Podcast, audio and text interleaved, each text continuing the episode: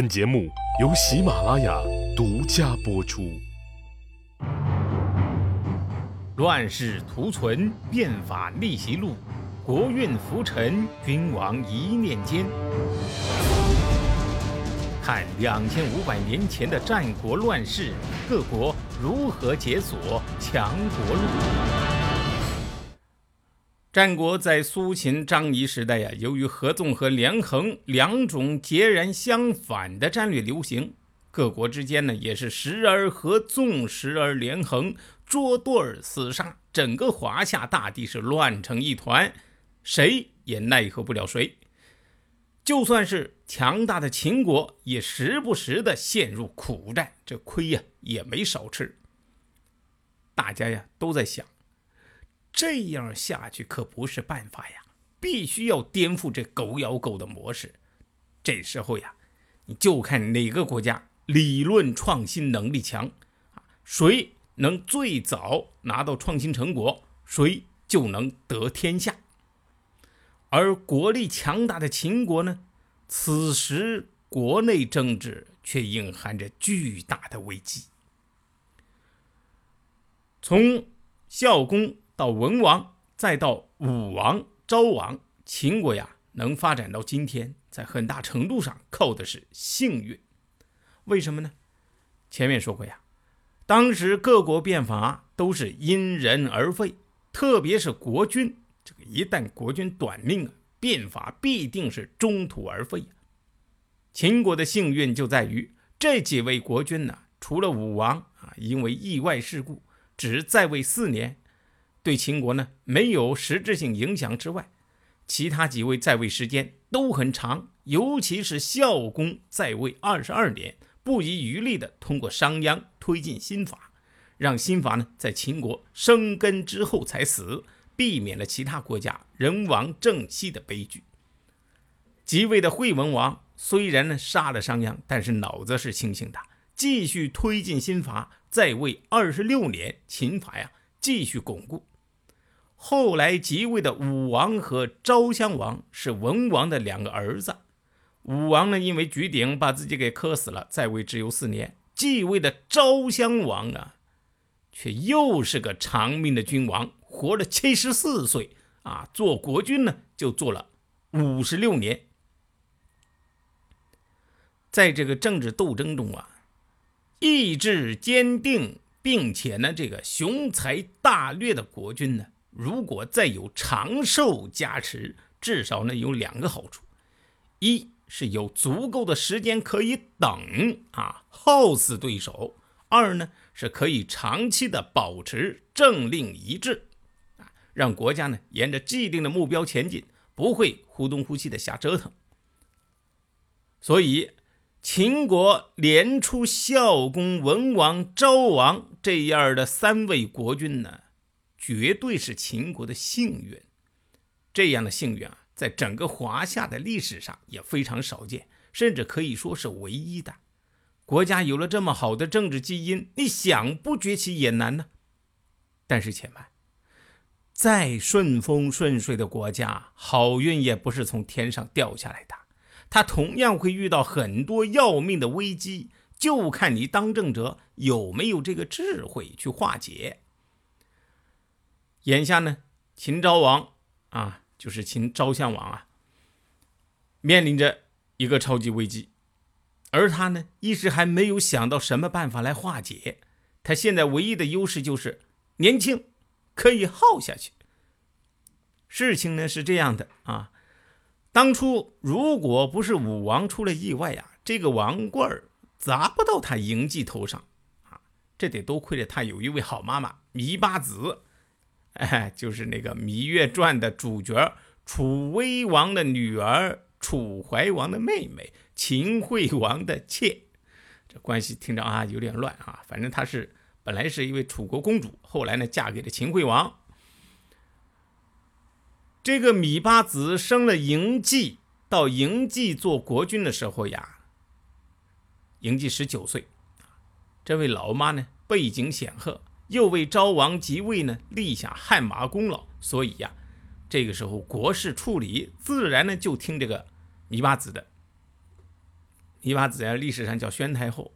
这个宣太后啊，也是个厉害角色，这耍权耍的是一点都不含糊，把这个惠文王的王后以及这个几个和自己的儿子不对付的兄弟全部诛杀。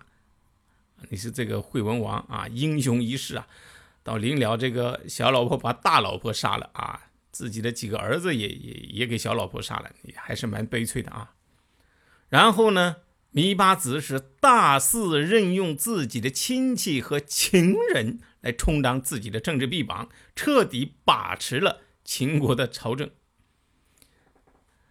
秦昭王啊，虽然是他的儿子，也成了空气一样的存在。宣太后啊，先后任用了自己的异父同母的弟弟魏冉做国相。这个魏冉啊，实意在穰，所以呢，魏冉魏冉也称穰侯。宣太后啊，还任用自己的同父弟弟芈戎啊，封为华阳君。自己呢，还有另外两个儿子，公子服封为晋阳君，公子亏封为高陵君。这四个人呢，被称为是秦国四贵，以至于当时。秦国人只知有太后和穰侯，不知道有秦昭王。这样一来呀，这个后权和王权的矛盾就成了一颗定时炸弹。虽然在宣太后的主政下，秦国对外是霸气侧漏啊，但是随着昭王逐渐长大，内部的这个矛盾呢，却也越来越抱不住了。公元前二百七十年。一幕君臣奏对在秦宫中进行，与通常奏对的高谈阔论不同，这次奏对呀没有旁人，双方呢却是欲语还休，俯首抵耳，窃窃私语，双方的语态度语气啊，却又都是十分的谦恭。这对话的两个人，一个呢是秦昭王，另一个人呢叫范雎啊。这次奏对的详细过程被录入了《战国策》，成为千古名篇，标题叫《范雎说秦王》。那么范雎是谁？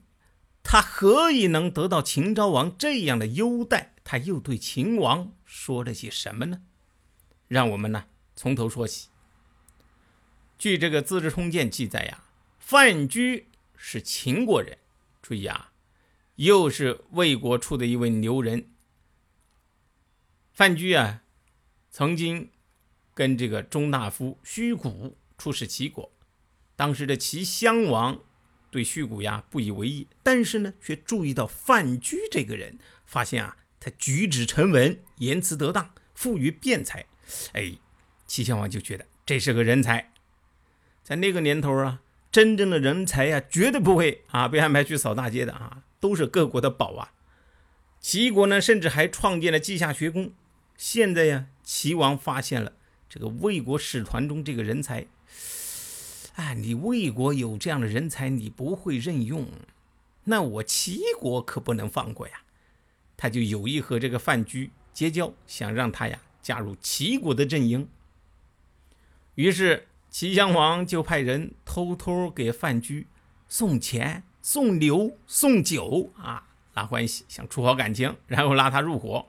但是呢，没想到范雎却是忠于祖国的啊！范雎不为所动，他呀是魏国人，自然就是想为魏国出力。但是呢，齐国人和范雎偷偷来往的事情啊，却被虚谷看在眼里。想想自己在齐国这么不受待见。范雎却能这样风光，这个虚谷心里头啊，很不是个滋味。